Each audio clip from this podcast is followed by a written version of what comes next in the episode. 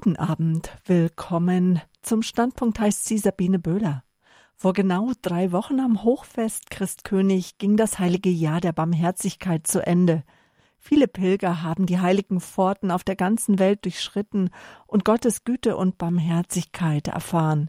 Jede Pfarrei jede Diözese war eingeladen, die Freude des Evangeliums zu leben und nach neuen Wegen zu suchen, den Menschen unserer Zeit die frohe Botschaft und die Liebe des barmherzigen Vaters zu uns, seinen Kindern, nahezubringen. Das war eines der Hauptanliegen unseres heiligen Vaters Papst Franziskus, dass wir Gott näher kommen, Gott dem barmherzigen Vater. Nähe entsteht durch Vertrauen und Vertrauen entsteht durch einander kennen und einander kennen, das entsteht nur dadurch, wenn wir Interesse aneinander haben oder tiefer ausgedrückt, wenn wir Sehnsucht haben, dem anderen zu begegnen und ihm kennenzulernen. Wir möchten heute Abend die Sehnsucht nach Gott, dem barmherzigen Vater, wieder neu zu wecken, neu auszubauen. Wir möchten Sie einladen, ihn wieder neu und besser kennenzulernen, wenn wir heute Abend fragen im Standpunkt, das Jahr der Barmherzigkeit ist zu Ende, was nun, lieber Gott? In meiner Fantasie wird Gott mit Sicherheit sagen, mich erstmal anblicken und dann sagen, tja, was nun, meine liebe Sabine, Vielleicht wird er sie auch ansprechen mit ihrem Namen. Ja, was nun, mein liebes Kind? Was ich mich immer wieder frage, das ist, ob wir mit unserem menschlichen Denken je ermessen können, wie sehr Gott uns liebt. Den allmächtigen Vater der Liebe ist, der uns in seine Hand geschrieben hat, der uns nie vergisst. Viele Menschen leiden unter einem verschwommenen Gottesbild, das in das uns in unseren Nöten keinen Halt gibt. Aber Gott, der barmherzige Vater, er will uns Halt geben und er will, dass wir seine Güte erkennen.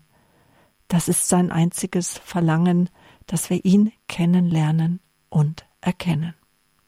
Wir hören jetzt einen Vortrag von Palutiner Pater Hans Burb aus dem Exerzitienhaus St. Ulrich in Hochaltingen, den er im Frühjahr 2016 im Rahmen der Radioexerzitien Gott der barmherzige Vater gehalten hat.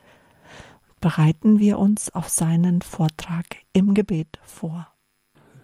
Dich, Heiliger Geist, bitten wir jetzt auch wieder jedes Wort mit deiner Gegenwart zu berühren, dass jeder das wahrnehmen kann, ganz persönlich vom Vater des Himmels angesprochen werden kann, wo er gemeint ist. Heiliger Geist, du vermagst den Schall einfacher Worte zu einer ja, kraftvollen Weise zu erfüllen, dass es unser Innerstes zu verändern vermag. Und darum bitten wir dich. Amen. Amen. Hören wir nun den Vortrag von Pater Hans Burb. Es ist der vierte Vortrag aus der Exerzitienreihe Gott, der barmherzige Vater, den er im Frühjahr 2016 im Rahmen der Radio Horeb Exerzitien gehalten hat. Es geht um unseren guten, barmherzigen Vater. Es ist immer wieder wichtig, dass wir einfach innerlich offen bin und sage, Herr, sprich mich da an, wo du jetzt mich ansprechen willst, dort, wo es für mich jetzt wichtig und richtig ist. Sie werden oft erleben in ihrem, bei, wenn Sie mal so zurückblenden, Sie können eine Sache, einen Artikel lesen, immer wieder und jedes Mal geht Ihnen was anderes auf. Und dann werden Sie manchmal merken, dass ihnen plötzlich Dinge aufgehen, die haben sie gar nicht, gar nicht wahrgenommen, dass die früher auch schon drin gestanden sind. Stellen Sie, das, was ich verstehe, entspricht immer meiner Glaubenssituation. Ist immer dort, wo ich in dieser Beziehung zu Gott stehe, dort bin ich ansprechbar. Oder sie wird Ihnen genauso gehen, wenn ich mal einen Vortrag höre oder lese, je nachdem, und den wiederhöre, da denke, das gibt's doch nicht. Das hat er aber das letzte Mal nicht gesagt. Und, Sie, weil man hat es vollkommen überhört, weil man es nicht verstanden hat. Ich verstehe nur das, was ich erfahren habe. Das, was ich mit Gott erfahren habe, das verstehe ich. Das gilt in der ganzen Weise der Gebetsentwicklung. Nicht, wenn ich mit Ihnen über das innere Gebet rede und Sie haben keine Ahnung vom inneren Gebet, Sie, können Sie auch gar nicht verstehen, was ich meine, weil die Erfahrung fällt. Ich muss dann warten, bis das kommt, bis das mir geschenkt ist, dann weiß ich's. Und ich dann wieder höre, ja, genau das ist. Ja, verstehen Sie? Und so geht es in allem.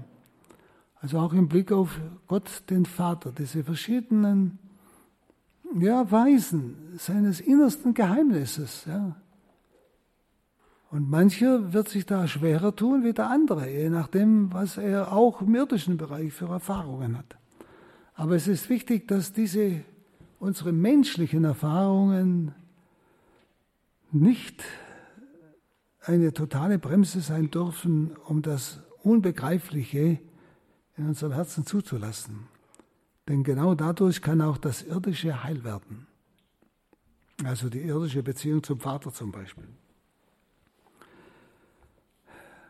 Also dieses Wort Vater, nämlich auf Gott angewandt, können wir wohl niemals ausloten. Wir meinen zwar, Vater, weißt du doch. Nee. Das ist ein Inhalt, der immer tiefer wird. Sie werden zu verschiedenen Lebensabschnitten spüren, wenn Sie Gott Vater nennen, klingt das jedes Mal anders. Haben Sie etwas anderes, spüren Sie etwas anderes als vielleicht vor zehn Jahren oder einem Jahr, je nachdem. Und deshalb ist immer wichtig, bei solchen Dingen nie denken, das ist klar, weiß ich schon. Dann hören Sie gar nicht mehr hin. Dann kann es sich auch nicht vertiefen. Es geht immer um die Vertiefung der Wahrheit. Ich habe Ihnen ja am Anfang schon gesagt, unsere menschlichen Worte können das, was uns offenbart ist, niemals ausdrücken. Und trotzdem ist es Gottes Wort ein Menschenwort. Es geht nicht darum, bei sie was zu erkennen, sondern tiefer zu erfassen. Und das kann man nicht machen. Das kann ich auch nicht durch weiß der Kugel was für, für äh, Methoden erzwingen. Das ist Sache des Heiligen Geistes. Und da merken Sie schon, der Heilige Geist, das ist nicht irgendetwas so was Nebuloses, nicht zum Fassen und naja, wenn man nichts versteht, dann sagt man halt, ist Heiliger Geist. Nein, nein. Sondern das ist eine sehr gewaltige Wirklichkeit. Also es ist dieser Geist, der die Kirche führt und leitet durch 2000 Jahre, dass sie in keinen Irrtum gefallen ist. Viele sind in Irrtum gefallen. Heute sind es nicht wenige, die auch sogar innerhalb der Kirche in Irrtum fallen. Aber die Kirche, was sie lehrt, fällt nicht in Irrtum ja, was sie lehrt.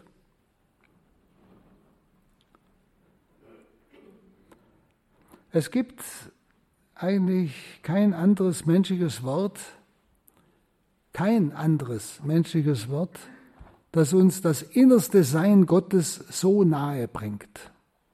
Das innerste Sein Gottes so nahe bringt. Wie Vater. Und deshalb muss es für Gott eigentlich schmerzhaft sein, wenn Menschen vor ihm Angst haben.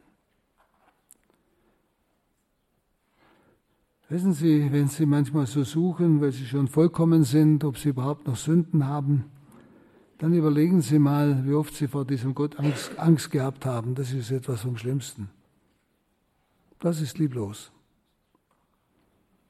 Und ich glaube, da werden wir manchmal plötzlich draufstoßen. Oh, was, was traue ich diesem Gott zu? Wenn Sie an Ihren Tod denken, an Ihren Hinübergang, hu, stehen Sie, hu, was wird mir da begegnen?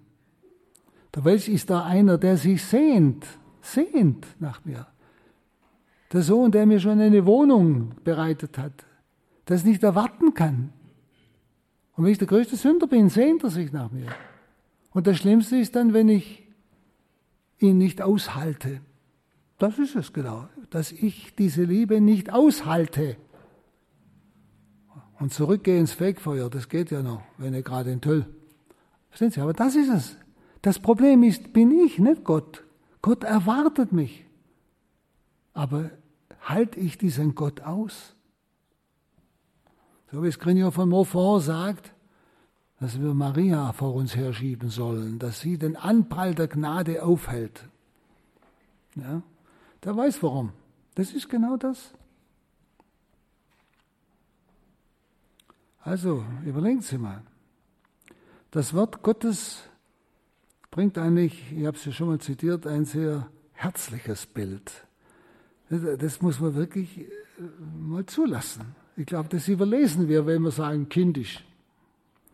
Es ist eine Freude für Gott, auf dem Erdball zu spielen, mit den Menschenkindern zu spielen. Können Sie das Väterliche anders und besser ausdrücken? Nicht mit ihnen was Wichtiges tun und wichtig, nein, spielen. Ausdruck der Liebe. Ausdruck des, bin für dich da. Habe Interesse an dir. Ich freue mich an dir. Das ist doch wunderbar. Es ist eine Freude für Gott, auf dem Erdball zu spielen, mit den Menschenkindern zu spielen. Es muss eine Freude für Gott sein, wenn seine Söhne und Töchter ihn erkennen als Vater und ihn lieben. Das muss eine Freude sein. Erkennen und lieben. Sie können ja mal überlegen, habe ich den Vater schon erkannt? Wir reden immer mit Jesus. Das ist nicht falsch. In Jesus begegne ich immer auch dem Vater. Das ist klar. Wir können die drei göttlichen Personen nicht auseinander dividieren. Das geht nicht. Das sind eine Einheit. Und trotzdem werden Sie vielleicht spüren, dass der Vater eigentlich nur dort eine Rolle spielt, wo Jesus sagt, jetzt sag mal endlich Vater, nämlich Vater unser im Himmel. Ja. Und es ist eine Freude für Jesus, wenn ich den Vater finde, denn er kam, um uns den Vater zu zeigen. Ihn erkennen. Und das wird kein Ende nehmen in alle Ewigkeit. Das Erkennen. Und lieben ebenfalls kein Ende kennen. Ein solcher Gott, der gibt Hoffnung inmitten von Unheil. Aber wissen Sie, der, den hat man nicht so von heute auf morgen so in seinem Innern. Ich muss mit ihm umgehen. Ich habe Ihnen schon mal dieser Tage gesagt, nicht bloß ausdenken, tun. Zeichen der Liebe setzen. Das war, was ich gesagt habe vom Vinzenz Palotti, wenn du in ein anderes Zimmer kommst, knie dich nieder, bete den allgegenwärtigen Gott an, der überall gegenwärtig ist. Ich meine, äh, das, lässt, das vergisst man meistens oder denkt nicht dran. Oder, aber wissen Sie, schon allein, probieren Sie es mal, wenn Sie allein sind. Probieren Sie es mal. Tun Sie es mal. Sie werden merken, das ist was anderes als nur dran denken, Gott ist gegenwärtig. Sobald ich ein Zeichen setze für die Gegenwart, ich anerkenne sie in der Kniebeuge oder, oder was auch ich für ein Zeichen setze, dann Sie merken, das geht unter die Haut. Das rein nur Wissen und Denken geht überhaupt nicht unter die Haut. Das ist es. Wir müssen viel mehr Zeichen der Liebe setzen, Zeichen des Glaubens, nicht fühlen wollen, spüren wollen, schmecken wollen und weiß der Kuckuck, was die Leute alles wollen von Gott, ja, sondern ein Zeichen der Liebe, Zeichen des Glaubens. Sie werden staunen, was sich ereignet, aber überzeugt, ja, also bewusst, sag mal so. Also ein solcher Gott gibt Hoffnung inmitten von Unheil. Denn Jesus sagt klipp und klar, aus seiner Hand kann mich niemand entreißen. Das sagt er im Abendmahlsaal vor seinem Leiden. Niemand kann diese Schafe, die ihm gegeben sind, aus seiner Hand entreißen. Sie können und sie auch nicht aus der Hand meines Vaters. Beides, sagt er. Denn ich und der Vater sind eins. Ein solcher Gott lässt keinen aus den Augen. Das ist wieder etwas Erschreckendes für manche, die so ein verrücktes Gottesbild im Herzen haben. So ein, einer, der, der immer guckt, was ich mache. Und das geht so gar nicht. Aus den Augen, das heißt, es ist eine Liebe, die mich immer im Auge hat, die mich schützt, die mich bewahren will. Das ist, das ist gemeint. Er lässt keinen aus den Augen. Dass ich also immer wissen darf, er schaut alles, was geschieht. Ich bin nie allein gelassen, ich bin nie ausgeliefert und sage, wo ist der Vater? Der ist gar nicht da, der hat mich übersehen oder sonst was. Gibt's nicht. Das ist gemeint. Er lässt mich nicht aus den Augen. Er wacht über uns. Dieser Vater hat sich in Jesus sichtbar gemacht und hörbar gemacht. Sichtbar. Dieser Vater, Gott, hat sich in Jesus sichtbar gemacht und hörbar gemacht. Wer mich sieht, sieht den Vater. Und was ich euch sage, habe ich vom Vater gehört. Das ist der Vater. Und die Werke, die der Vater in mir tut, verherrlichen mich. Die, die Werke, die der Vater in mir tut. Also dieser Vater hat sich in Jesus sichtbar und hörbar gemacht. Und deshalb wollte Jesus uns den Vater auch offenbaren. Das war ja sein dauerndes Anliegen. Sein Wunsch war, dass alle den Vater erkennen und lieben. Erkennen und lieben. Immer mehr. Beim Apostel Johannes sagt Jesus ganz deutlich, die Werke, die ich tue, tue nicht ich, sondern der Vater in mir der Vater in mir. Wenn Sie, das ist auch das Schöne in der Eucharistie, es ist auch der Vater, ausgeliefert in diese tote Gestalt. Ein Wahnsinn. Jeder kann machen mit, was er will. Auch geht es ihm nur, also Jesus, nur um den Willen des Vaters. Ich tue nur, was ich den Vater tun sehe. Ich rede nur, was ich vom Vater gehört habe. Und dann lehrt er uns ja auch im Vater unser zum Vater zu beten. Nicht zu sich, zum Vater. Und ein Vater, das liegt wieder in diesem Begriff, ist ein ganz schlichter Satz. Ein Vater kennt jedes seiner Kinder. Also nicht so wie bei dem, wo jemand erzählt, der hat, es waren glaube ich sieben oder acht Kinder. Und äh, der Vater hat sich nicht so besonders kümmert um die. Und da wollte die Mutter mal einen freien Abend, Mittag haben oder Abend. Und hat der Vater gesagt, du heute Abend guckst du mal, dass du die acht Kinder ins Bett bringst. Gut, und sie ist dann ein bisschen zu ihren Freundinnen einmal gegangen, um ein bisschen auszuspannen für diese acht Kinder.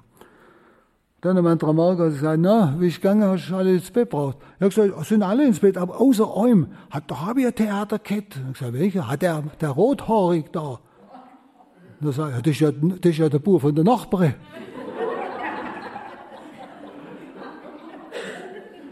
Verstehen Sie? Ein Vater kennt alle seine Kinder. Und er kennt auch die Schwächen eines jeden seiner Kinder. Und gerade deshalb, weil er diese meine Schwächen und ihre Schwächen kennt, hat er seinen Sohn gebeten, uns die nötigen Heilsmittel zu geben. Und das sind die sieben Sakramente. Und wir sollten uns einmal wirklich wieder bewusst werden. Weißt du, wir, wir, wir nehmen die Sakramente so hin. Das gibt's halt, mach mal halt. Mal bewusst werden, was Ihnen in einem Sakrament geschenkt wird, können Sie, weiß der Kuckuck, was Sie alles an Buße und Gebet machen, ein Leben lang nie ersetzen. Was Sie tun, ist immer Menschenwerk. Sakrament ist Gotteswerk. Und ich glaube, da denken wir auch oft nicht dran. Das, was Gott in diesem Sakrament schenkt, kann kein Mensch mit eigenen Werken erarbeiten. Wenn Sie und das müsste uns eigentlich auch zu denken geben.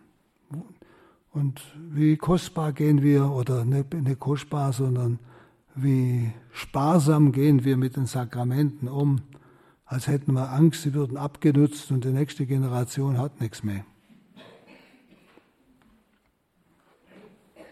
Der Vater kennt die Schwächen eines jeden. Deshalb hat er den Sohn gebeten, uns die nötigen Heilsmittel zu geben.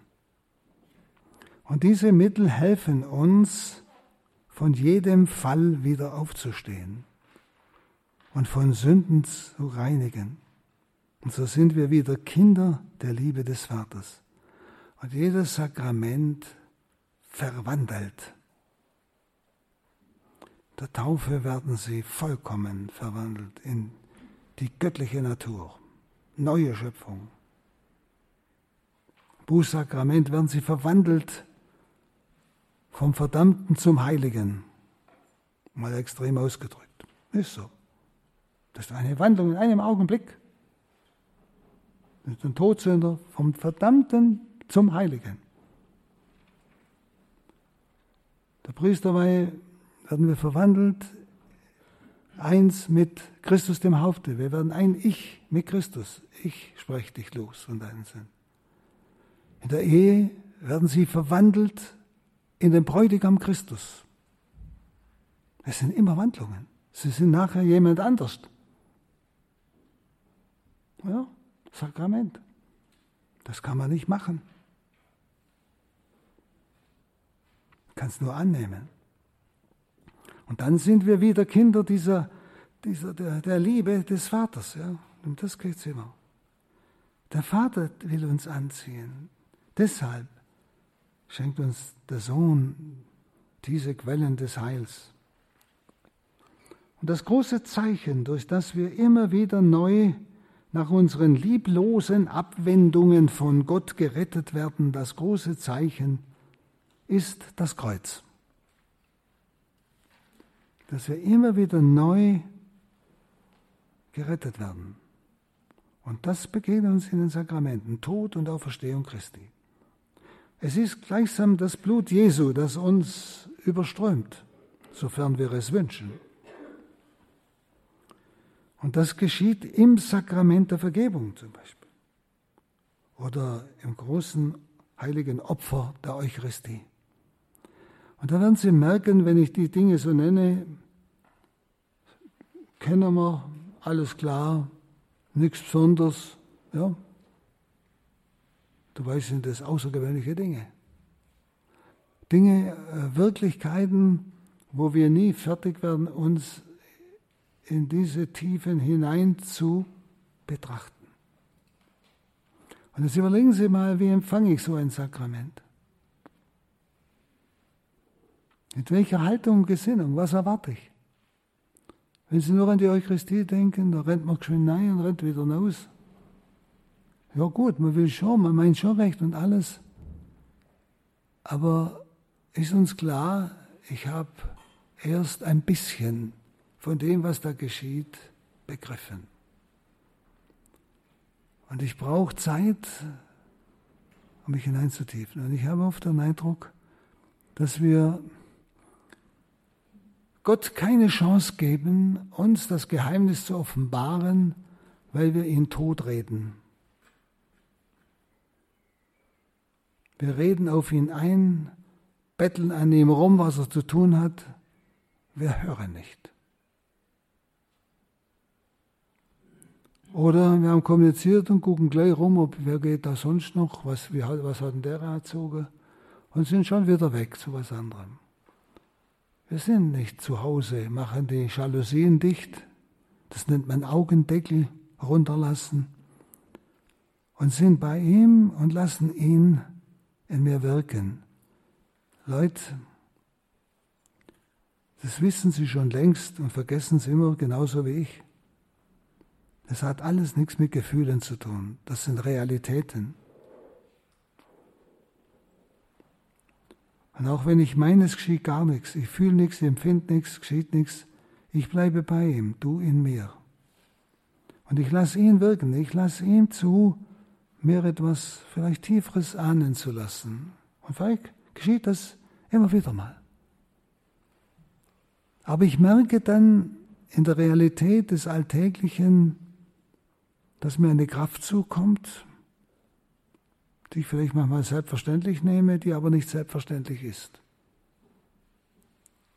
Und plötzlich Dinge verkrafte, alles Mögliche, ein Leid vielleicht, ein Unverständnis verkrafte, wo ich früher an die Luft gegangen bin. Aber ich bringe das nie zusammen mit den Sakramenten. Und das wäre wichtig. Schon 2000 Jahre wird der Vater nicht müde, uns diese Schätze anzubieten. Er urteilt nicht, sondern er will eigentlich heilen und helfen, solange die Schonzeit dauert. Das ist unser Leben. Heilen und helfen. Das ist die ganze. Und dies, wissen Sie, aus diesem Wissen, das nicht nur Wissen ist, sondern das tiefer ist, denn sonst würden Sie davonlaufen. Denn dieses Wissen haben viele andere auch. Das haben sie im Katechismus gelernt oder weiß ich wo. Aber es prägt ihr Leben nicht. Es ist also nicht einfach nur ein kaltes Wissen, auch wenn ich nichts fühle, sondern es prägt mein Leben. Sie spüren im Innersten, ich kann diesen Gott nicht loslassen. Ich kann jetzt nicht einfach sagen, Gott, kannst du gestohlen werden, ich lebe jetzt auf Teufel, komm raus. Oder? Oder können Sie das sagen? Verstehen Sie? Da ist irgendwas in mir, obwohl scheinbar alles so trocken und nüchtern ist und kühl, was viel mächtiger ist als alle Gefühle. Ich kann nicht anders, Gott, als mit dir leben. Ja? Sehen Sie, das ist die Wirklichkeit der Gnade. Das ist die Wirklichkeit. Die erfahren Sie, wenn Sie es einmal so sich bewusst machen. Ich habe vorhin schon gesagt, er soll einfach die Gegenfrage stellen. Wenn ich jetzt Gott sagen würde, Gott, jetzt mache ich mal Pause von dir, mal ein Jahr und jetzt gehe ich mal so richtig auf die Pirsch und sündige auf Teufel, komm raus. So, was man halt gerade passt, ob ich stiel oder bring, umbringe oder weiß der Kuckuck was, was man halt jetzt Spaß macht.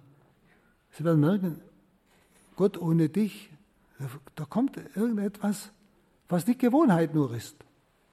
Kann auch mal ein Stückle sein, aber er ist es nicht. Sondern ein unheimlicher Widerstand. Im Empfinden, nicht in den Gefühlen, tiefer. Wo ich spüre, nein. Also ich kann mir ein Leben ohne Gott glücklich nicht vorstellen. Merken Sie? Das ist erfahrbar. Gerade wenn Sie die Gegenfrage stellen, dann merken Sie es erst. In der Gegenfrage. Um das geht es. Um diese Wirklichkeit geht es, nicht ums Gefühl.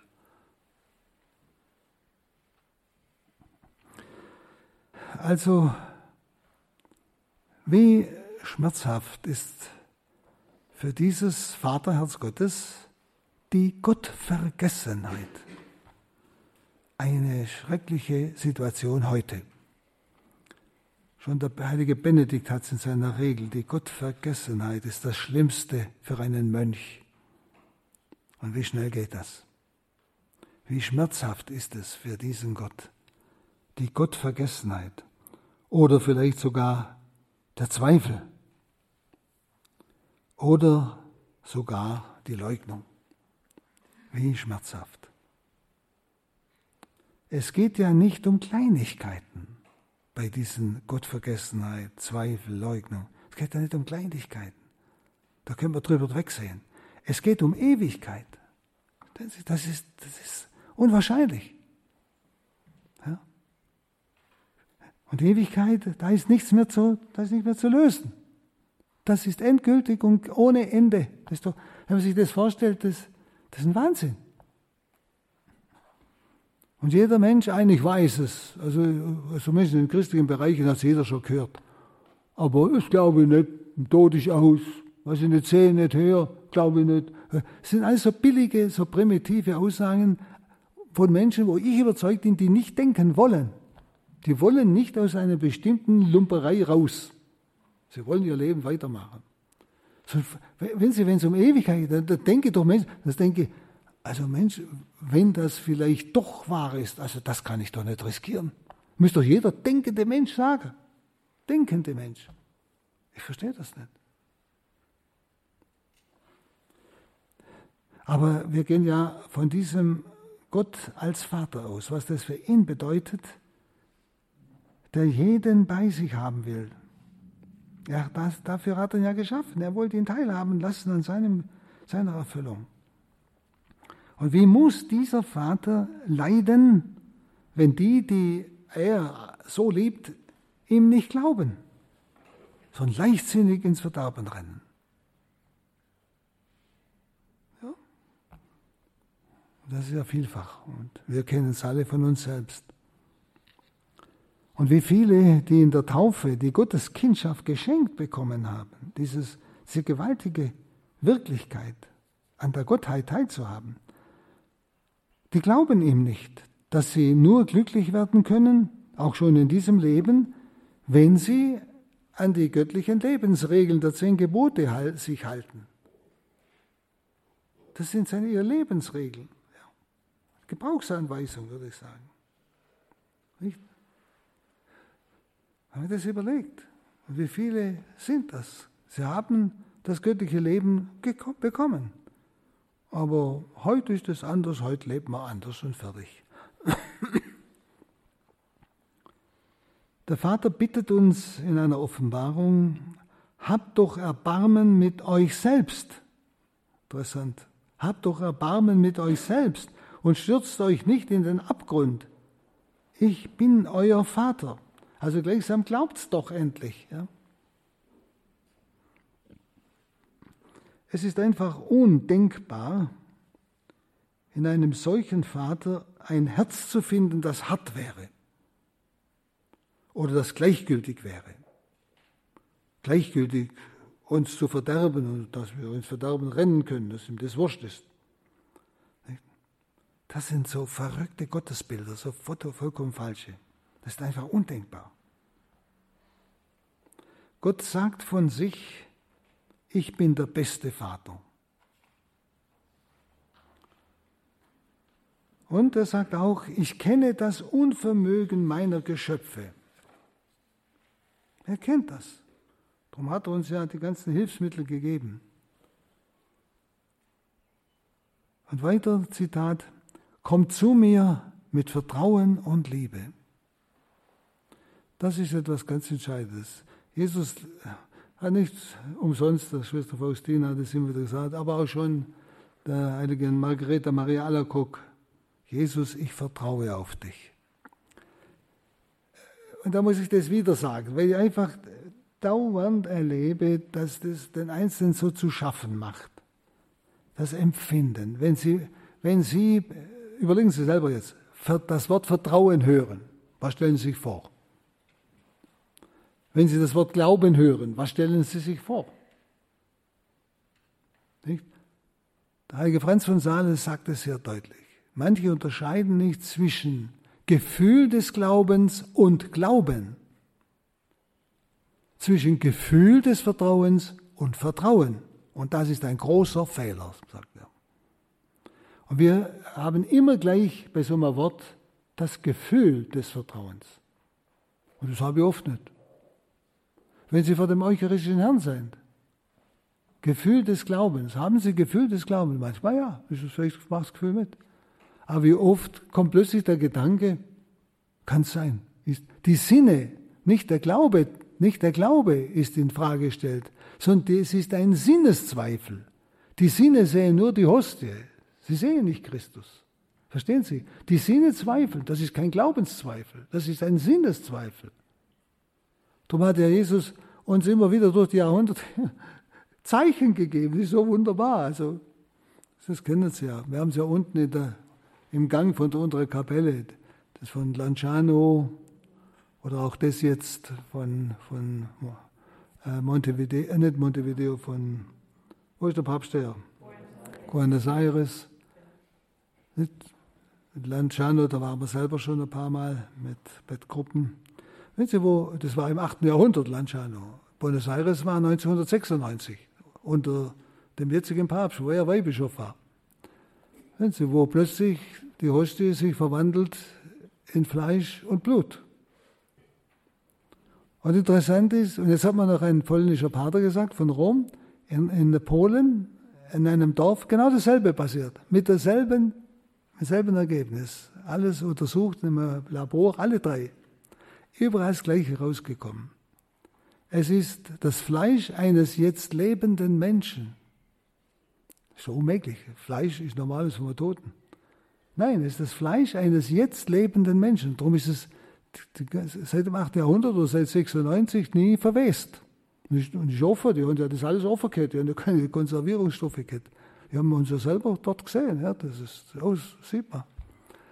Die Hostie haben sie auf einer Brett darum ist es ein bisschen verrissen, ja. Damals, 8. Jahrhundert. Und also auch, wenn ich denke, das Gewicht, zum Beispiel das, das Blut hat sich geronnen in Lanciano in drei Blutklumpen, ja. Und äh, jedes Klümple Blut wiegt genauso viel wie das andere und auch wie der Leib. Und alles zusammen wiegt wieder das Gleiche. Es ist immer das gleiche Gewicht. Das ist der gleiche Jesus. Also es ist verrückt. Also die, die, die das untersucht haben, diese Fachleute, die haben ja nicht gewusst, von wem das ist.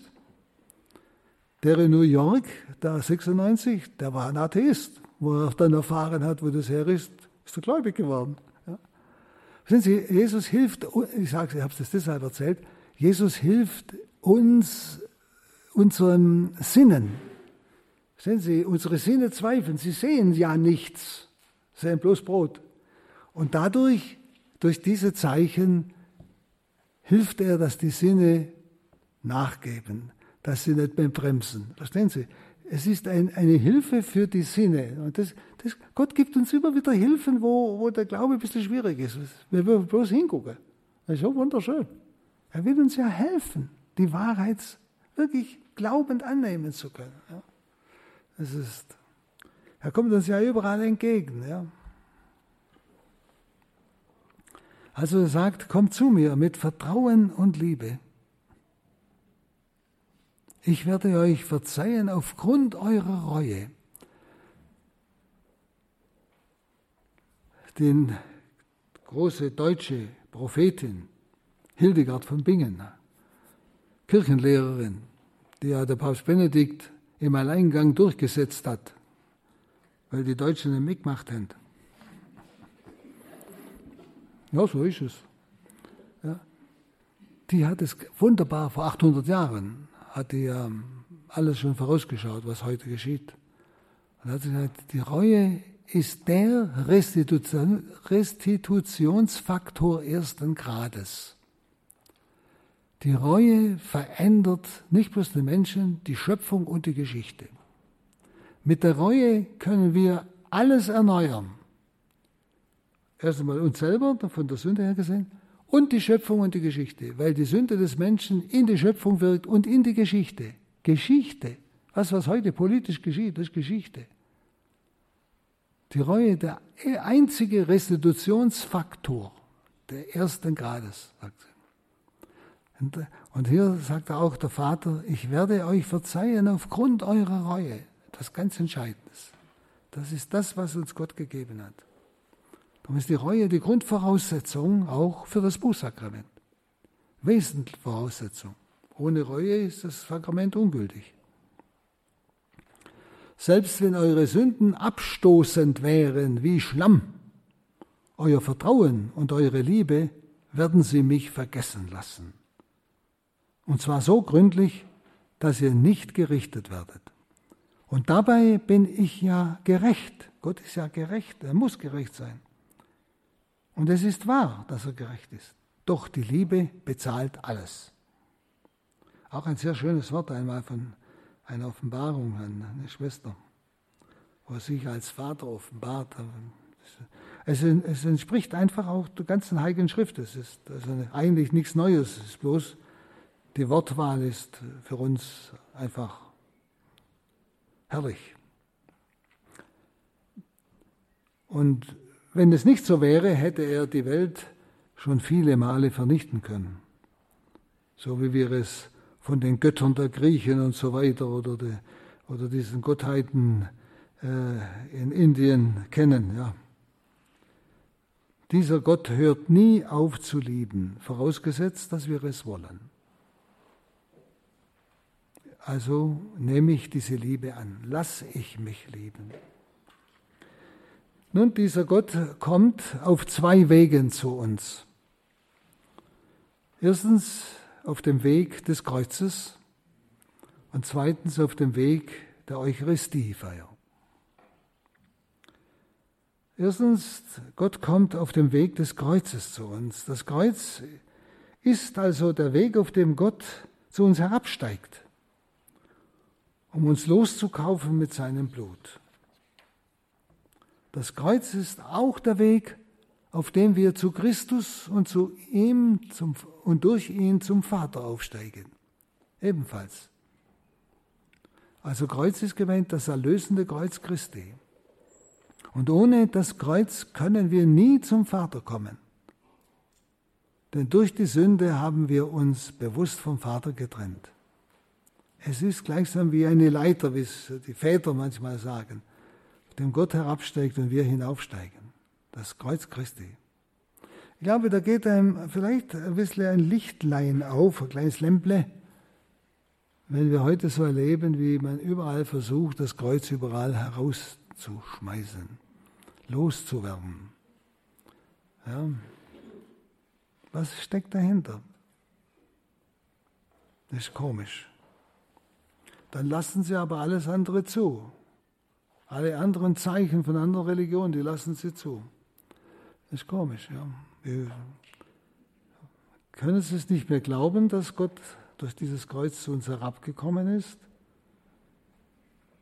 Können es nicht glauben, dass wir genau darüber hinaufsteigen. Aber da spüren Sie wieder, was Paulus sagt. Es ist Ärgernis und Torheit. Ärgernis und Torheit. Es bleibt's. Aber wir haben nichts anderes zu verkünden als Christus den Gekreuzigten ist der Weg, auf dem Gott zu uns kommt und wir zu ihm. Und zweitens, in der Eucharistie wohnt Gott unter uns wie ein Vater in seiner Familie. Und so ist jeder Tabernakel ein Gefäß seiner Gnade, seiner Schätze und seiner Liebe. Der Schwester Faustina sagt da so was Schönes. Er sagt, ich habe in jedem Tabernakel all das bereit für jeden, was er heute braucht, um das leben zu können, was an ihn herankommt. Aber die meisten wollen es nicht haben. Ich habe schon manchen Leuten gesagt, wie oft rennt ihr an eurer Dorfkirche vorbei oder Stadtkirche? Wie oft? Wenn irgendwo nebendran Lade ist mit einem Haufen schöner Kleidle, da druckt dort Nase nach, da habt ihr plötzlich zwei Minuten Zeit. Ja? Aber wenn die Kirche die aufmachen und das abholen, was der Herr für sie bereithält, fällt ihnen nicht im Schlaf ein da merken wir, und wir rennen auch an den Kirchen vorbei, dass uns nicht einmal bewusst wird, dass Gott leibhaft hier gegenwärtig ist und auf mich wartet, mich ersehnt. Da merken Sie, wie, ich möchte es ein bisschen hart sagen, aber das schadet nichts, wie unwirklich unser Glaube ist. Wie unrealistisch. Wir bekennen das, aber unser Leben stimmt nicht danach. Wenn ich das überzeugt bin, da ist einer, der mich liebt. Und da renne ich dann auf der Straße rum und suche, dass jemand wenigstens Gott zu mir sagt. Eine Sehnsucht nach geliebt werden, nach Anerkennung. Und da drin hockt einer und wartet auf mich und hat alles bereit. Und das fällt mir im Schlaf ein. Ist das Glaube? Was ist das? Was soll das? Verstehen Sie? Was ist das? Das ist Theorie ich glaube, wir müssen uns immer wieder ganz praktische solche Gedanken machen, dass wir erschrecken. Leute, wenn wir nicht mehr erschrecken, ist keine Umkehr möglich. Erschrecken über unser eigenes Verhalten. Über unser eigenes Verhalten. Nur als Beispiel, also jetzt ohne äh, zu beurteilen, gut oder böse, hat mich jemand vor kurzem hier angesprochen, ja, ähm, so offenbar bestimmte äh, liturgische Formen. Man könnte das so machen, man könnte das so machen. Also, also einfach eine Person, die sehr Wert legt auf äußere auch Formen. Ja. Ist ja richtig, kann man, kann man stehen lassen. Und kaum als es gesagt hat, nach einer Weile, ich bin gerade äh, in der Kapelle da an dem Stuhl gesessen, rennt sie raus, die Person, und macht die Kniebeug, also wollte noch ein, Bierchen, ein Gesangbierchen holen und, und macht die Kniebeug zur Tür aus und guckt zu den Türen. Dann, dann denkt ach, das ist die Form. Aber das kann jedem passieren. Mir ist das auch schon passiert, dass ich nichts gedacht habe. Aber verstehen Sie, dass wir einfach immer wieder probieren, wir machen manches, meinen es ja ehrlich, verstehen Sie, wir meinen es ja gut. Aber es wäre halt noch wichtiger, dass ich es immer bewusst mache, was ich tue. Wenn Sie dieses, das, was ich vorher gesagt habe, Glauben tun, Vertrauen tun, einfach Zeichen setzen. Ja? Und Sie werden merken, das geht ins Fleisch und Blut. Da wird die Gnade mit. Und wenn das noch bewusst geschieht, ja, das. Also ich kann es Ihnen bloß sagen, tun müssen Sie selber. Aber da merken Sie oft, man hört sowas und denkt, ja, das ist wahr. Und dann ist es vergessen. Ja. Es geht darum, Entscheidung. Und das wird jetzt gemacht. Ja, fertig. Also, deshalb machen sie Exerzitien, sie exerzieren ja. Und wenn sie heimkommen, können sie es. Also diese beiden Wege, übers Kreuz und Eucharistie, kommt Gott zu uns. Auf diesen beiden Wegen lässt Gott seine Macht und seine unendliche Barmherzigkeit herabsteigen. In Jesus ist der Vater gegenwärtig nach dem Wort, wie der Vater in mir ist und ich in ihm bin. Und ebenso kommt der Vater auch durch den Heiligen Geist zu uns. Dieses Wirken des Heiligen Geistes geschieht ohne Lärm. Das ist wieder das, was ich meint habe, dass ich nicht irgendwie alles fühlen und spüren will. Man könnte längst davonlaufen. Ja. Und Sie werden merken, es ist auch nicht mehr wesentlich. Es geschieht das Wirken des Geistes alles ohne Lärm. Also der Mensch nimmt es ja oft gar nicht wahr, was er bewirkt. Vielleicht später in einem bestimmten Ereignis, das erstaunt, dass das gegangen ist. Es ist also eine wirkungsvolle Art, nicht nur im Tabernakel zu wohnen, wirkungsvolle Art, sondern auch in den Seelen, die im Stand der Gnade sind. Denken Sie am Sonntag ins Evangelium oder, nein, nicht das vorletzte Sonntag. Wir werden zu ihm kommen und Wohnung bei ihm nehmen. Wir sind bewohnt. Aber ist uns das bewusst? Vom Origenes wird gesagt, als sein Sohn getauft war, hat er den dreifaltigen Gott in seinem Kind angebetet. Denken, sollte ich auch in mir anbeten. Merken Sie wieder, Tun des Glaubens. Herr, ich bete dich an in mir. Tun des Glaubens. Wenn ich einem Mitchristen begegne, der im Stand der Gnade ist, bete ich Christus an, den Vater, dreifaltigen Gott in ihm. Wenn Sie, dem ich das innerlich tue, ich bete dich an, ist was anderes als nur Wissen drum. Das prägt nicht. Werden Sie immer wieder merken. Und dort in, in uns kann er wohnen als der wahre Vater, der sein Kind liebt, es schützt und ihm beisteht. Er sagt in einer, wieder in einer Offenbarung, hat er es so ausgedrückt, niemand kann die Freude begreifen, ein wunderschöner Satz, niemand kann die Freude begreifen, die ich verkoste, wenn ich allein mit einer Seele zusammen bin. So wunderbar. Das ist dieses Innewohnen Gottes. Du in mir, ich in dir. Niemand kann die Freude begreifen, die ich verkoste, wenn ich allein mit einer Seele zusammen bin. Noch niemand hat bis jetzt das unendliche Verlangen meines Herzens als Vater verstanden, von allen Menschen, den Gerechten wie den Sündern, erkannt zu werden, geliebt zu werden, verehrt zu werden. Noch niemand hat es bis jetzt, hat dieses, bis jetzt das un endliche Verlangen meines Herzens als Vater verstanden. Erkannt, geliebt und verehrt zu werden. Also wir sollten uns bewusst machen, was dieser Vater schon seit und vor Abra, äh, Adam, seit Adam und vor Adam eine für uns getan hat. Er hat die Welt vorbereitet. Ich stelle mir das immer vor wie bei einer Mutter, wenn sie, vor allem wenn sie das erste Kind vorbereitet, da wird noch, was man da noch alles hinrichtet und was man da alles braucht und noch stickt und noch nett macht, ja. Das ist etwas, ein, das, eine Willkommensvorbereitung. Und das hat ja Gott getan. Also ich denke oft, wenn man nur unsere Erde nimmt, wenn Sie, wenn Sie alles nehmen, die verschiedenen Hölzer, Metall, also alles, was wir brauchen, ist in dieser Erde drin. Was für ein Sorgen um den Menschen, dass er ja alles hat. Alles, was man auch heute erst erfindet, was man erst entdeckt und so weiter. Alles, ist aber alles reingeschaffen. Alles vorbereitet. Wenn Sie das, Sie, wir, ich glaube, wir sind manchmal ein Stück naturwissenschaftlich verdorben. Im Sinne, alles ist aus dem, weiß ich, wie geworden, ja, selber, von selber. Also das ist ja ganz unmöglich. Sehen Sie, aber dass da ein Vater drin ist, wirklich Vater, das ist das innerste Geheimnis Gottes, der für mich gesorgt hat, der mit Freuden diese Erde so geschaffen hat, dass sie uns heute all das gibt. Sie hocken übermorgen wieder in ihre Blechkarosse, freuen sich, dass es allein läuft und kommen bequem nach Hause.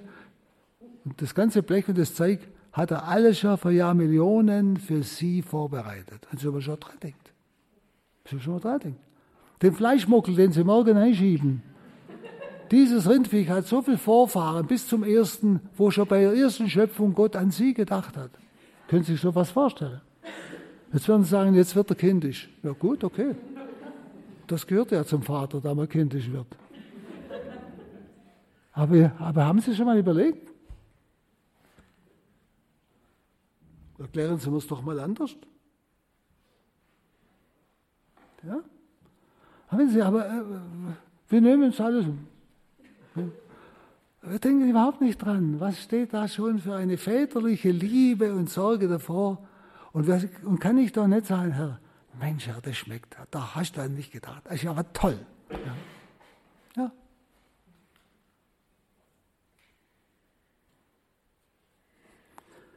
Ich möchte Sie nur ein bisschen sensibel machen für dieses innerste Geheimnis Gottes, das im Begriff Vater steckt. Und das ist in allem. Ich habe es schon mal gesagt, wenn ich jetzt an die Wiesen denke, diese Blumen und diese Dings, was eine Fülle. Gott ist immer unermesslich. Ich sage immer, wenn ich da durch unseren Garten laufe, das ist ja der reinste, äh, wie sagt man da, Landesgartenschau, das wäre eine Dorfgartenschau. Ja. Ich denke, jede Blume, eine Liebesbezie ein, ein Liebesausdruck des Vaters, guck halt her, da habe ich noch eine für dich. Und wir äh, tappen noch drüber wie so alte Kuh, wo bloß was zum Fressen sucht. Weißt du, wahr? Verstehen Sie? Aber versuchen Sie mal, versuchen Sie mal realistisch zu sein. Realistisch. Ist das alles Zufall? Sie merken Sie, wie weit wir von dem Begriff Gott ist mein Vater entfernt sind. Wir glauben es immer noch nicht. Wir denken immer noch fast ein Stück mechanisch. Ja, Gott hat es geschaffen, ja, das ist halt da. Ja. Und keine einzige Blume, die jetzt gerade blüht, wird jemals wieder blühen und wiederkommen. Das ist einmalig. Und zwar einmalig, weil es für sie ist, nicht für andere, die später leben. Verstehen Sie? Kann ich, kann ich das überhaupt mal glauben? Ich möchte mal so richtig das in dieser simplen Weise einfach mal ausdrücken dürfen. Wenn Gott Vater ist, mit den Kindern zu spielen auf dem Erdball, das ist der Ausdruck. Wenn Sie, dann wird das Ding ganz anders. Dann auf einmal werden meine Augen groß und ich beginne zu beten, ohne dass ich verpflichtet bin. Ich rede plötzlich mit ihm. Ich spüre etwas von seiner Liebe und von seiner Freude, dass ich es überhaupt wahrnehme, dass er mir eine Freude machen will. Dass ich überhaupt wahrnehme. Ja? Wenn Sie als Mutter Ihren Kindern eine Freude machen wollen und die sehen es gar nicht, ist doch schrecklich.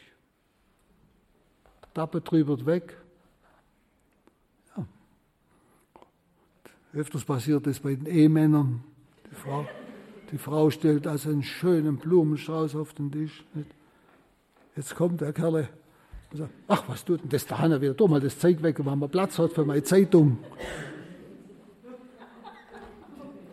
Also, das sieht es gar nicht, spürt es gar nicht. Holzig, wie wir Männer sind. Verstehen Sie? Und so, so benehmen wir uns auch Gott gegenüber. Und das ist doch wunderschön.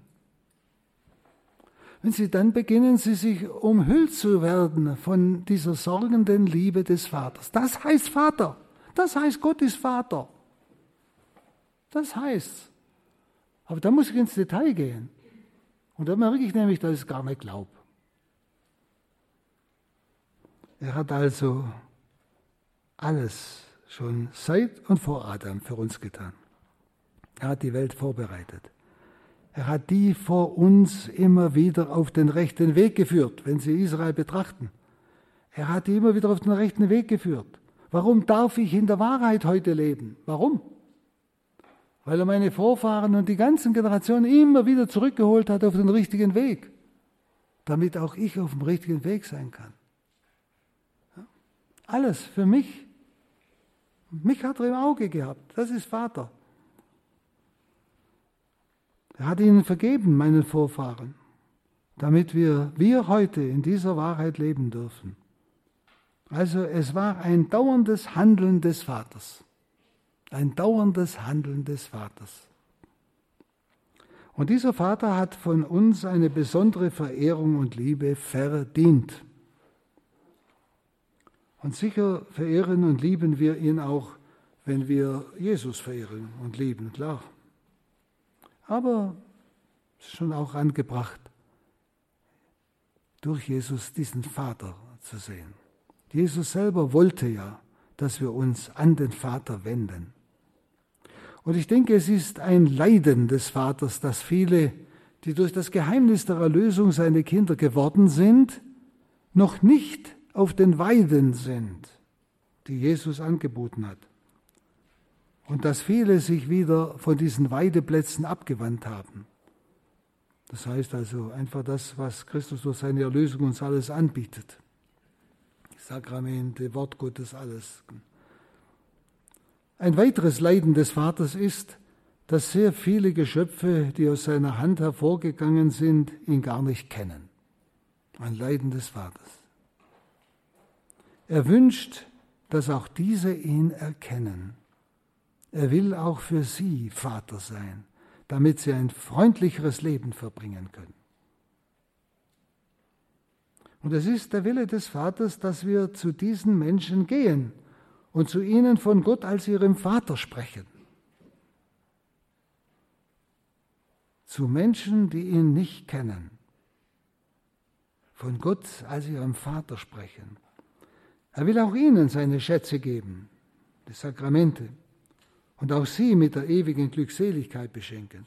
Wenn Sie, ich denke da oft an unsere Mitchristen außerhalb der katholischen Kirche und auch außerhalb der Orthodoxie, die ja außer Taufe nichts haben. Sakramental. Ja, wir sind es ihnen eigentlich schuldig. Und deshalb auch, äh, was Johannes Paul II. geschrieben hat, wenn ein solcher Christ mich als, als Priester fragt, bittet um ein Sakrament, das er nicht bekommt, aber für sein Heil braucht, darf ich es ihm spenden. Ja? Wenn er das spürt, er braucht es, aber er hat es nicht in seiner Glaubensgemeinschaft, dann darf ich es ihm spenden. Das hat Johannes Paul II. klar geschrieben, steht auch im Kirchenrecht.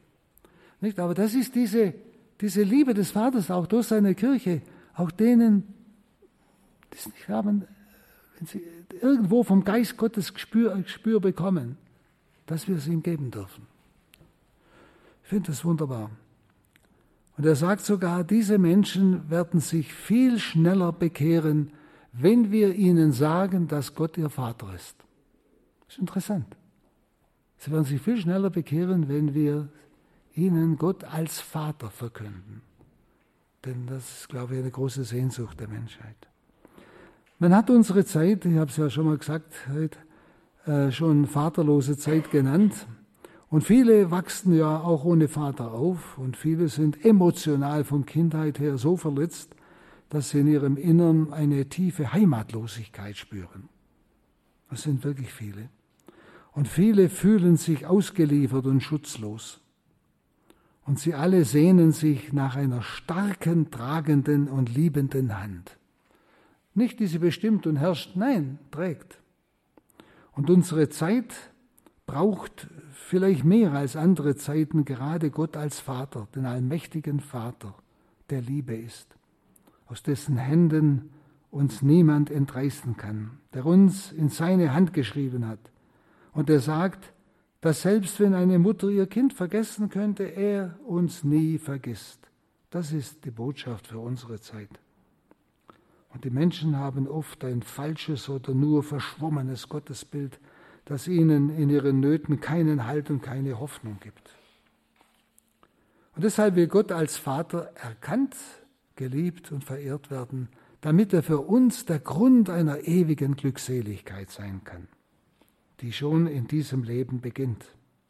Und er will, dass alle seine unendliche Güte gegen alle, vor allem gegen die Sünder, die Kranken, Sterbenden, Leidenden, erkennen. Seine unendliche Güte. Es ist sein einziges Verlangen, sie alle zu lieben, ihnen seine Gnade zu schenken, ihnen zu verzeihen, wenn sie bereuen. Vor allem sie nicht nach einer Gerecht, seiner Gerechtigkeit richten zu müssen, sondern nach seiner Barmherzigkeit. Das will er. Und wir sollten in unserer Zeit ein vertrauensvolles Verhältnis zwischen uns und dem Vater im Himmel pflegen. Er ist uns immer väterlich nahe. Der Vater ist in unsichtbarem Licht, deshalb nicht sichtbar, aber wir erfahren ihn in den Ereignissen, die in und um uns geschehen. Er will die Hoffnung der Menschheit sein. Schön, dass Sie eingeschaltet haben zum Standpunkt bei Radio Horeb und Radio Maria. Soeben hörten Sie einen Vortrag des Palutiners, Exerzitienmeisters, Gründer und Leiters des Exerzitienhauses St. Ulrich in Hochaltingen bei Nördlingen von Pater Hans Burb über den guten, barmherzigen Vater. Der Vater, der uns kennt, in dessen Hand unser Name geschrieben ist, dem Vater, der uns hält. Gehalten hat er den Vortrag im Rahmen der Radio Exerzitien Gott der barmherzige Vater im Frühjahr 2016.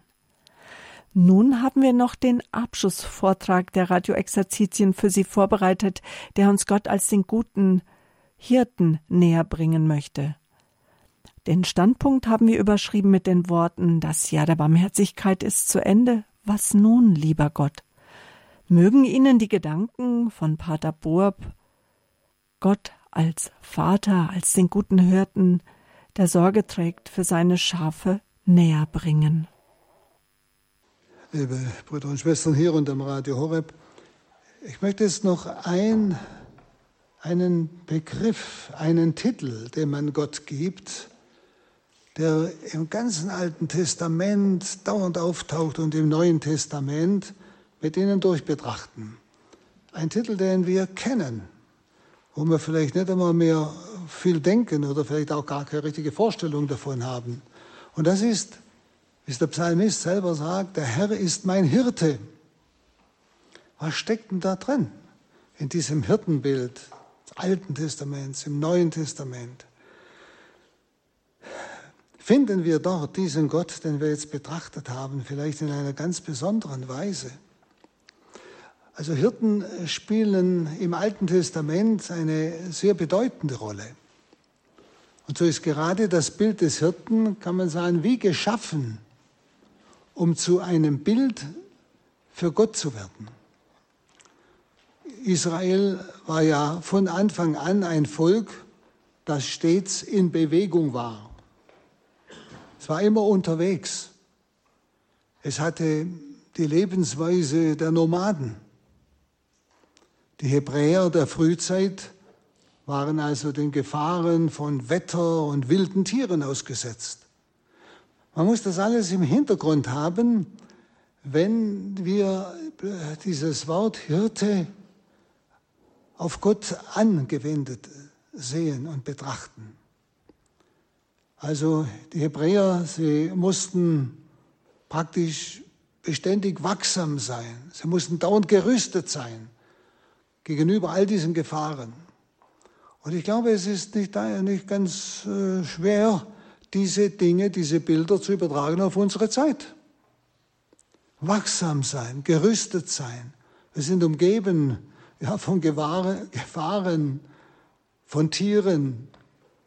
Das Alte Testament zählt ja alles Mögliche für wilde Tiere auf, wo gemeint sind eigentlich nicht die Tiere, sondern Feinde. Sei es dämonische Feinde oder menschliche Feinde. Ja? Insofern äh, werden Sie merken, wenn wir tiefer in dieses Wort Hirte, in den Sinn, in den Begriff hineinfinden, wie diese, dieses Wort auch für uns heute, die wir in gleicher Situation sind als Volk Gottes, eigentlich uns eine Hilfe ist. Und nun diese naturbedingte Wachsamkeit Israels, und zwar gerade auch in ihrem ganz alltäglichen Leben, übte einen tiefgehenden Einfluss auf den Volkscharakter aus. Und gerade an den großen Gestalten der Geschichte Israels erkennt man, dass eigentlich das jüdische Volk ein Hirtenvolk war. Da ist zunächst Abraham, der Vater des auserwählten Volkes. Er war ein machtvoller Hirte mit Herden, die so zahlreich waren, dass das Land nicht ausreichte. Sie und die seines Vetters Lot waren nicht mehr zu sättigen. Sie mussten sich trennen, neues Land suchen. Also Abraham war ein großer Hirte. Dann ist da der große Führer Mose, der für Israel das Gesetz empfangen hat und durch den das Volk zum Volk Gottes wurde, überhaupt zum Volk wurde. Und was ist mit ihm? Er hütete 40 Jahre die Schafe seines Schwiegervaters Jethro, ein erfahrener Hirte in der Wüste. Er sollte diese neue Herde Israel durch die Wüste führen. Da merken Sie, dieses Wort hat für die Israel einen unheimlichen Inhalt. Ja. Und als Jahwe diesem Mose, diesem Hirten, im brennenden Dornbusch erschien und ihm den Auftrag gab, das Volk aus Ägypten herauszuführen, waren die 40 Jahre Hirtenamt sicher nicht für die Katz. Er hat die Wüste kennengelernt, er hat die Gefahren der Wüste kennengelernt. Und das dürfen wir immer auch im übertragenen Sinn sehen. Ich habe Ihnen ja schon erklärt, dieser Tage, die Geschichte Israel ist unsere geistliche Geschichte. Also Gott bereitet immer vor. Hat den Moses vorbereitet, hat andere vorbereitet, er hat auch Sie vorbereitet. Deshalb das, was Sie heute erleben, erfahren, erleiden, ist notwendig um das Morgen leben zu können. Sie werden immer vorbereitet für das, was kommt. Wenn Sie aber im Heute das nicht annehmen, können Sie auch das Morgen nicht verkraften. Das ist das Problem. Wir sind ja dauernd am Wachsen. Nicht? Und Gott bereitet uns immer Schritt für Schritt vor. Und wenn Sie einmal in Ihr Leben hineinschauen, ehrlich, und mal die Schritte beobachten, und vielleicht einmal an harte Situationen denken und einmal überlegen, was hatten die mir gebracht für das weitere Leben. Dann kommen Sie vielleicht drauf. Aber vielleicht haben Sie es nicht richtig ausgenutzt und haben sich deshalb auch in weiteren Schritten schwerer getan, als notwendig war. Sie, es geht um Wachstum. Und immer das, was heute ist, dient dem Morgen. Gott bereitet uns immer für das Nächste vor. Und er wird sie auch manchmal heute Erfahrungen machen lassen, die für sie morgen und übermorgen ganz wichtig sind. Vielleicht haben sie Erfahrungen gemacht als Junggeselle, die sie dann in der Familie ganz notwendig brauchen. Ohne diese Erfahrungen Hätten sie keine Antwort, würden sie versagen. So müssten sie es einmal sehen. Und das sehen Sie wieder an Israel, an den Hirten Israels. Und gerade unter dem Bild Hirten, sie wurden vorbereitet. Sie werden es nachher noch weiter sehen. Und dann geht uns erst auf, was hinter dem Wort steckt. Das ist dieser Gott, der mit uns durch die Wüste unseres Lebens geht. Und der uns einiges zumuten muss, damit wir das Nächste schaffen, um wachsen zu können. Das Ziel ist immer Wachstum. Hineinwachsen in das Geheimnis Gottes. Wenn Sie, wir sehen die Dinge immer nur einzeln. Wir müssen Zusammenhänge sehen. Wachstum, das ist nicht etwas von heute, sondern ist ein Dauergeschehen. Und es braucht halt bei einem Baum auch mal massive Stürme. Sonst kommt er nicht auf die Idee, seine Wurzeln tiefer zu greifen. Und wenn er dann mal erwachsen ist und der Sturm kommt, dann liegt er auf dem Bauch. Ja? Aus ist. Sind Sie sich das mal klar? Sie haben harte Zeiten durchgelebt, um später Ihren Dienst tun zu können und nicht gleich bei jedem kleinen Windle umzukippen. Ich denke, wenn Sie das einmal unterwegs jetzt betrachten, also nicht zu sehr betrachten, nicht, dass Sie dem Nächsten hinter drauf fahren vor lauter Betrachtung, aber, äh, aber lassen Sie mal das durch den Kopf gehen, betrachten Sie Ihr Leben, Lebensbetrachtung. Da wird Ihnen vielleicht manches aufgehen. Und Sie werden dort, wo Sie kritisiert und meckert haben, wie ein alter Geißbock ohne Hörner, dort werden Sie plötzlich danken. Ja, das ist es. Das ist der Hirte, der uns führt, damit wir andere wieder führen können. Wer keine Erfahrung hat, kann niemand führen. Vor allem nicht durch die Wüste, vor allem nicht durch Dunkelheit.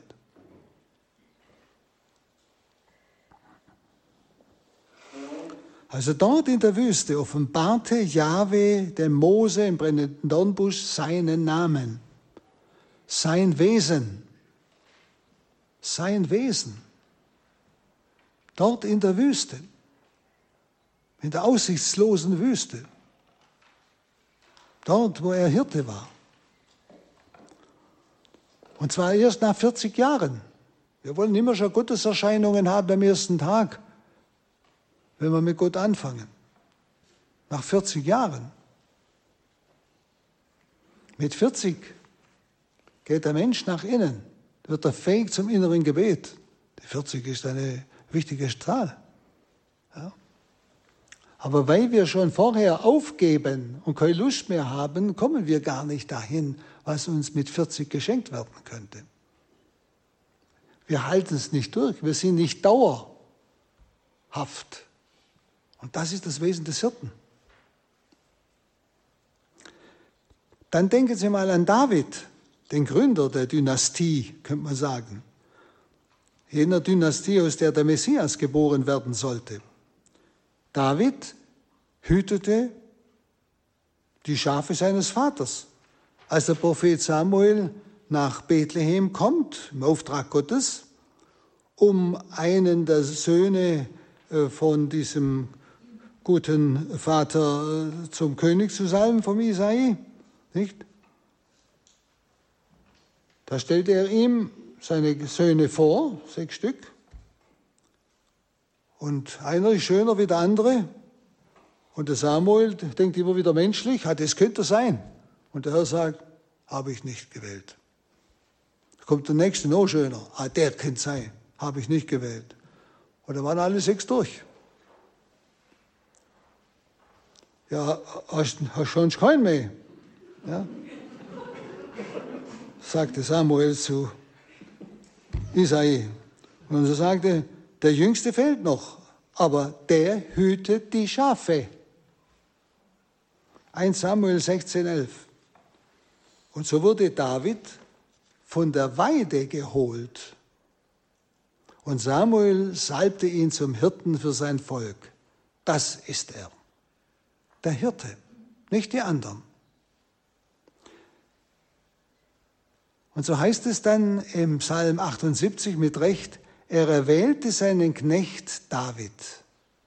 Er holte ihn weg von den Hürden der Schafe, Von den Muttertieren nahm er ihn fort, damit er sein Volk Jakob weide und sein Erbe Israels weide. Er sorgte für sie mit lauterem Herzen und führte sie mit klugen Händen. Gelernt hat er es in der Wüste bei seinen Schafen. Die Führer der jüdischen Geschichte waren also Hirten, die das Volk leiteten. Nun, bei uns ist dieser Beruf ja selten geworden.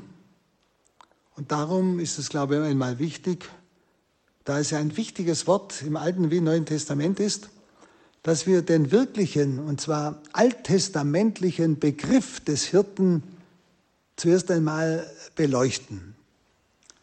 Einfach um diese wunderbare Verheißung für unser Leben, der Herr ist mein Hirte, überhaupt zu verstehen. Man kann im Hebräischen für das Wort Hirte drei Bedeutungen unterscheiden. Wir finden diese Bezeichnungen erstens einmal für scharf beobachten, also mit äußerster Aufmerksamkeit wachen. Wenn Sie die verschiedenen Stellen der Heiligen Schrift des Alten Testamentes einmal lesen, werden Sie auf diesen Hirten stoßen, auf diese Hirtenbeschreibung. Scharf beobachten mit äußerster Aufmerksamkeit wachen. Und das übertragen Sie mal schon nebenbei auf Gott. Ja? Wer ist dieser Gott? Und dann denken Sie an die letzten Tage, was wir über diesen Vater gesagt haben. Scharf beobachten, mit äußerster Aufmerksamkeit wachen. Dann zweitens, gewohnheitsmäßig auf der Hut sein. Gewohnheitsmäßig, also als Selbstverständlichkeit achtsam und gerüstet für drohende Gefahr. Also gleichsam nicht bloß hier und da, sondern gewohnheitsmäßig. Tag und Nacht, das gehört zum Hirten. Das ist seine Haltung. Auf der Hut sein, achtsam sein, gerüstet für drohende Gefahren. Und nicht erst sich rüsten, wenn die Gefahr schon da ist, die schneller ist als meine Rüstung. Ja? Ja? Das ist eine unheimliche Grundhaltung und das ist Gott sagt Israel. Und drittens, sorgfältig überlegen, vorausschauen und planen. Sorgfältig überlegen, vorausschauen und planen. Also alle drei Worte haben einen aktiven Charakter. Ein Hirte verkörpert also alle drei Begriffsinhalte. Alle drei. Er ist auf der Hut, er ist umsichtig, er ist wachsam, er ist bereit, er sorgt und ist besorgt.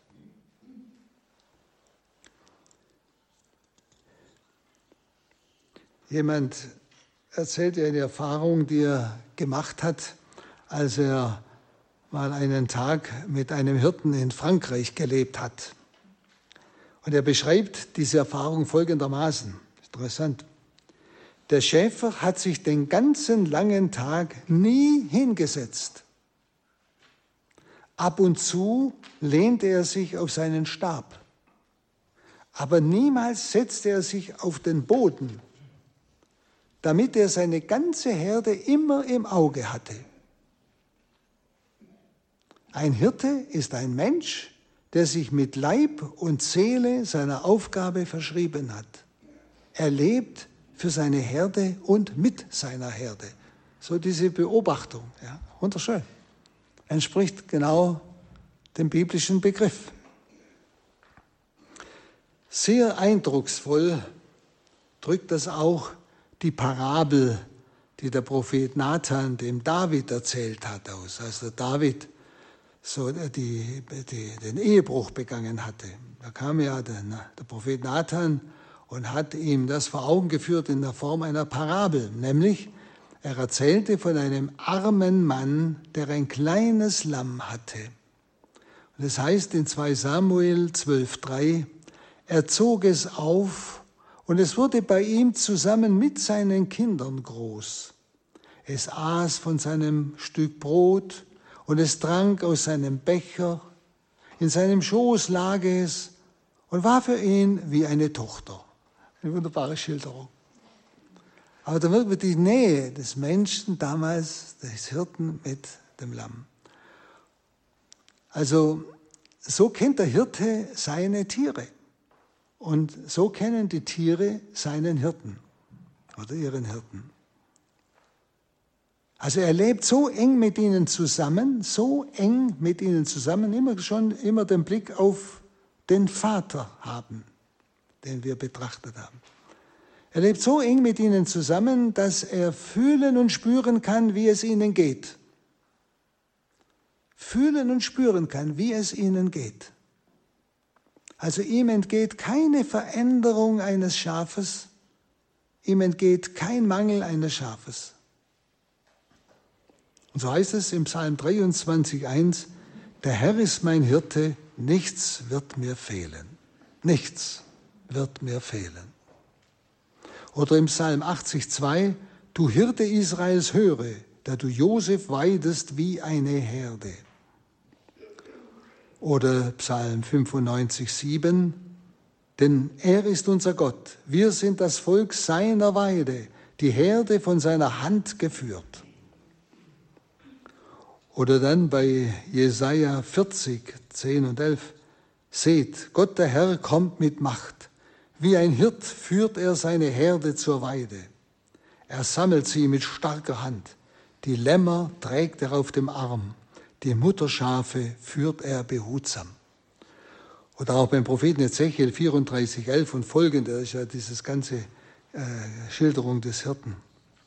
Also wenn das Volk Israel dieses Bild des Hirten für seinen Gott gebraucht, so gibt es ihm, diesem Gott, jene Merkmale, die es aus ja, der eigenen Erfahrung kennt.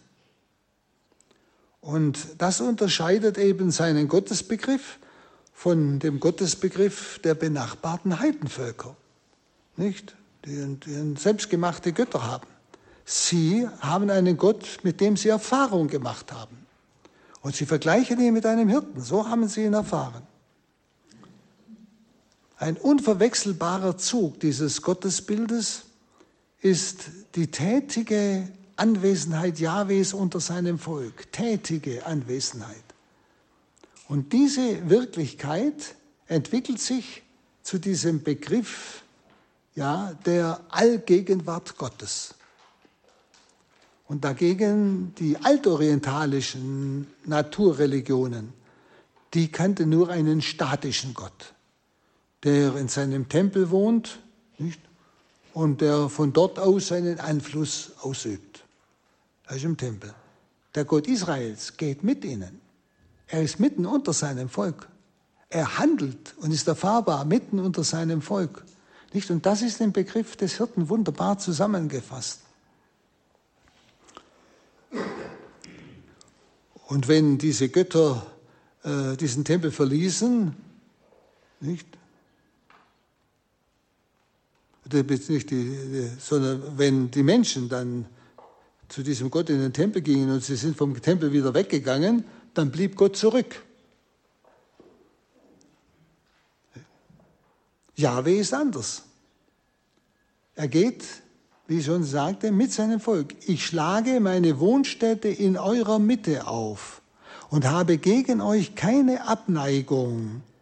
Ich gehe in eurer Mitte. Ich bin euer Gott und ihr seid mein Volk. Levitikus 26, 11 bis 12. Ja, wunderbares Wort. Ich schlage meine Wohnstätte in eurer Mitte auf. Ich habe gegen euch keine Abneigung. Ich gehe, ich gehe in eurer Mitte. Ich bin euer Gott und ihr seid mein Volk. Und so ist der Name Jahwes, den er auch Moses im brennenden Dornbusch offenbarte, eben ein geheimnisvoller Name, in dem alles steckt. Und wie gesagt, und das Wort Hirte, der Begriff, ist ein für sie der Ausdruck, der alles umfasst. Und so begegnet sein Volk seinem Gott. Es erfährt ihn, wohin immer sie gehen. Sie erinnern sich so an die Geschichte Israels, wie oft die, die waren ja da unterwegs, kaum waren sie mal wieder in Israel, haben wieder Treue geschworen. Oh Gott, zur Weile und schon wieder ist alles daneben, schon wieder kommen sie wieder in die, in die Klauen der heidnischen Völker, die Verbannung, wieder Jahrzehnte und wieder zurück. Es ist ein dauerndes Rom und Um. Und immer geht Gott mit, auch in die Verbannung. Denken Sie an Daniel in der Verbannung, nicht? Drei Jünglinge im Feuerofen in der Verbannung.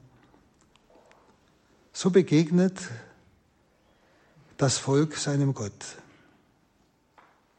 Der Psalm 139 bringt diese Nähe Gottes wunderbar zum Ausdruck. Wohin könnte ich fliehen vor deinem Geist? Wohin mich vor deinem Angesicht flüchten? Steige ich hinauf in den Himmel, so bist du dort.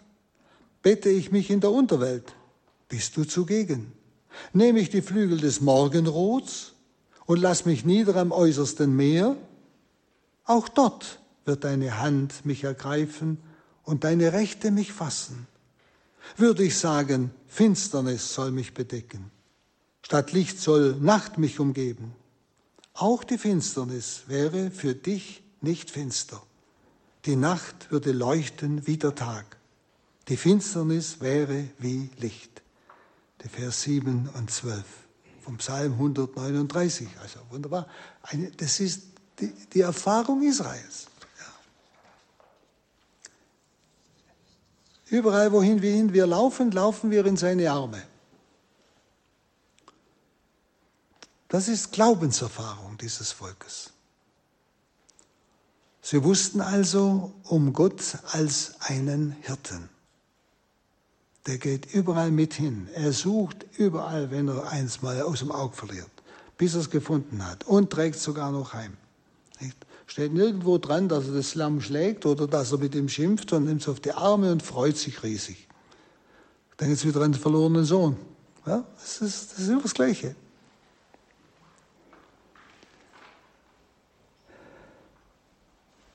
Also sie haben Gottes Zuverlässigkeit erfahren in der Vergangenheit. Und deshalb weil sie seine Zuverlässigkeit erfahren haben, trauten sie auch der Zukunft. Darum haben sie sich immer wieder, auch in den Psalmen haben sie das, auch bei den Propheten, immer wieder zurückberufen. Du hast uns doch herausgeführt. Du hast doch das alles gemacht. Bitte wiederhol's. Und selbst in, in der größten Gefahr der Gefangenschaft, nicht? Wir haben es verdient, wir wissen es, aber du, Herr, kannst uns befreien. Sie haben Erfahrung gemacht. Es ist ja zigmal passiert, dass er sie befreien musste, weil sie dauernd durch ihre Lumperei ja wieder irgendwo hineingeraten sind. Ja? Aber du hast es das letzte Mal gemacht, du machst es sicher wieder. Ja?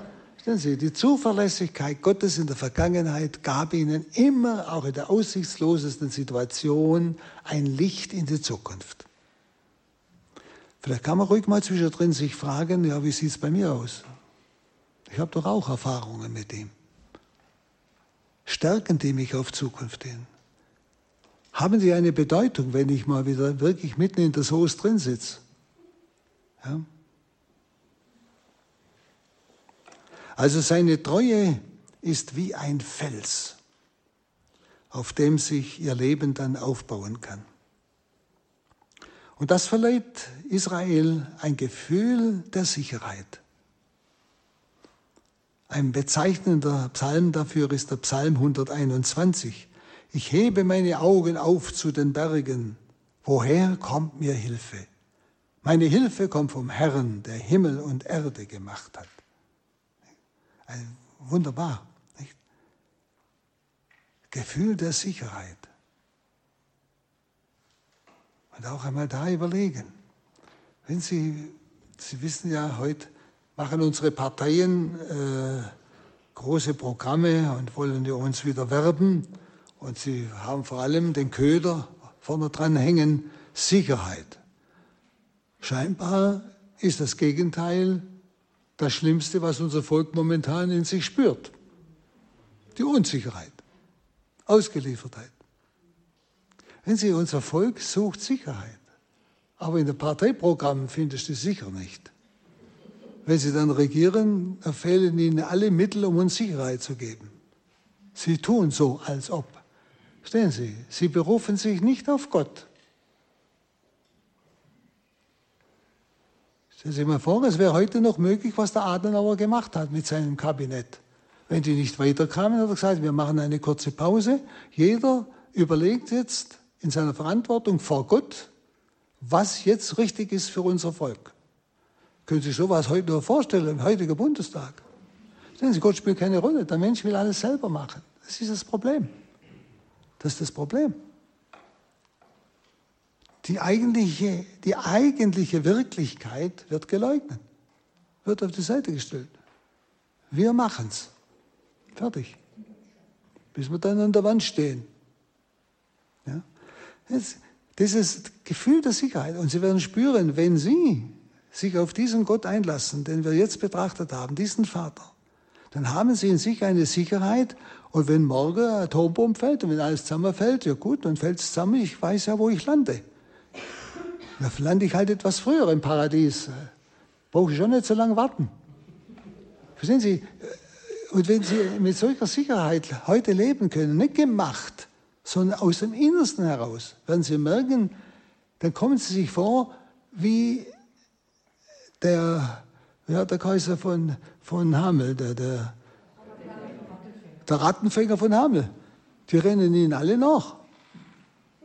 Das heißt, Sie fragen Sie, Mensch, woher hast du deine Sicherheit? Du bist so ruhig.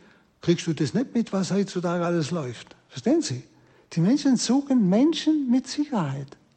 Und das ist das Zeugnis für Christus, das Zeugnis für diesen Gott. Darin habe ich meine Sicherheit. Dann kann ich Ihnen das sagen, wo ich meine Sicherheit habe. Aber Sie müssen es zuerst in uns spüren. Ja? Das ist der Sinn jetzt von Exerzitien.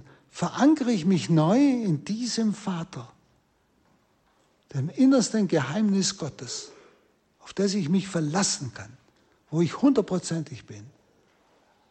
Der Hirte, der mich im Auge hat, der mich überall an der Hand hat, dem ich, dem mich niemand entreißen kann und ich in aller Ruhe mein Heute ganz leben kann. Ja. Nicht? Gerade dieser Psalm 121, ich hebe meine Augen auf zu den Bergen, woher kommt mir Hilfe? Meine Hilfe kommt vom Herrn, der Himmel und Erde gemacht hat. Er lässt deinen Fuß nicht wanken. Er, der dich behütet, schläft nicht. Nein, der Hüter Israel schläft und schlummert nicht. Der Herr ist dein Hüter. Der Herr gibt dir Schatten. Er steht dir zur Seite. Bei Tag wird dir die Sonne nicht schaden, noch der Mond in der Nacht. Der Herr behüte dich vor allem Bösen. Er behüte dein Leben. Der Herr behüte dich, wenn du fortgehst und wiederkommst, von nun an bis in Ewigkeit. Das ist die Erfahrung Israels. Und aus dieser Überzeugung lebte dieses Volk. Und seine Religion war keine abstrakte Religion. Sie war eine lebendige menschliche Erfahrung dieser göttlichen Wirklichkeit. Und das ist das, was man in uns Christen heute noch mehr erleben sollte, da ja durch die Erlösung das alles noch viel entscheidender, ja, viel wirklicher noch ist. Also diese Religion war eine lebendige menschliche Erfahrung mit der göttlichen Wirklichkeit. Einer Wirklichkeit, die so tief und fest war, dass sie sich als Eckstein der Existenz des jüdischen Volkes erwies. Und da spüren wir, welchen Inhalt gerade dieses wunderbare Wort hat. Und ich möchte Sie einfach einladen, gerade auch dieses Wort vom Hirten mal immer wieder zu betrachten. Gerade auch wenn Sie so im Psalm beten oder bei den Propheten lesen. Es ist das, was wir diese Tage betrachtet haben, in einem Wort zusammengefasst, ganz existenziell. Und jetzt wissen wir den Weg und jetzt kommt das Schönste. Jetzt gehen wir den Weg. Ich hoffe, dass Sie eine Entscheidung getroffen haben und nicht bloß wieder einen billigen Vorsatz, der nach acht Tagen verbraucht ist. Ich gehe diesen Weg mit dem Herrn im Land der Lebenden und nicht der Toten, damit die Welt wieder Hoffnung bekommt, die Welt um mich herum. Ehre sei dem Vater und dem Sohn und dem Heiligen Geist. Wie im Anfang, so auch jetzt und alle Zeit und in Ewigkeit. Amen. Das Jahr der Barmherzigkeit ist zu Ende. Was nun, lieber Gott? Mit dieser Frage haben wir den Standpunktabend begonnen. Sorgt euch nicht, so sagt es uns Gott immer und immer wieder. Und als Christen wissen wir, Gott unser Herr ist der Fels in der Brandung, der gute Hirt, der weiß um seine Schafe, er weiß um mich und die meinen. Der Vater, der uns immer wieder in seiner übergroßen Barmherzigkeit aufnimmt. Schenken wir dem Wort Gottes von neuem Vertrauen. Papst Franziskus hat auf seiner Abschlusspredigt zum Jahr der Barmherzigkeit gesagt, das Erfülltsein durch die Barmherzigkeit Gottes ist die Voraussetzung dafür, dass ich Barmherzigkeit weitertragen kann. Von Herzen wünsche ich Ihnen das Wissen um die Barmherzigkeit des Vaters, die niemals zu Ende geht und die uns trägt durch die Höhen und Tiefen hindurch, die uns trägt, sie und mich als seine geliebten Kinder und die wir weiter tragen können zu unseren Nächsten. Dazu sind wir aufgefordert. Ich bedanke mich bei Ihnen für Ihre Aufmerksamkeit, möchte Sie noch darauf hinweisen, dass dieser Standpunkt nachgehört werden kann. In unserem Podcast-Angebot nehmen Sie es gerne in Anspruch. Auf unserer Homepage www.horeb.org kann die Sendung zeitunabhängig nachgehört werden. Für Fragen zum Exerzitienhaus St. Ulrich, zu Fragen zu Radio Horeb steht Ihnen ab Montag der Radio Horeb Hörerservice zur Verfügung und beim CD-Dienst dürfen Sie gerne Ihre CD-Bestellung aufgeben. Die Rufnummer 08328 921 120. Noch ein Hinweis auf die Standpunktsendung am kommenden Sonntag. Dann haben wir den Historiker und bekannten Buchautor Michael Hesemann zu Gast. Eins seiner neuesten Bücher trägt den Titel Nicht von Menschenhand Marienerscheinungen und heilige Bilder. Gehen Sie mit uns auf eine packende Entdeckungsreise am nächsten Sonntag auf den Spuren der letzten größten, großen Mysterien unseres Glaubens, nicht von Menschenhand, Marienerscheinungen und heilige Bilder im Standpunkt am nächsten Sonntag um 20 Uhr mit Michael Hesemann. Mit diesem Hinweis verabschiede ich mich von Ihnen, wünsche Ihnen noch einen guten, gesegneten Abend, eine erholsame Nacht wünscht Ihnen Ihre Sabine Böhler.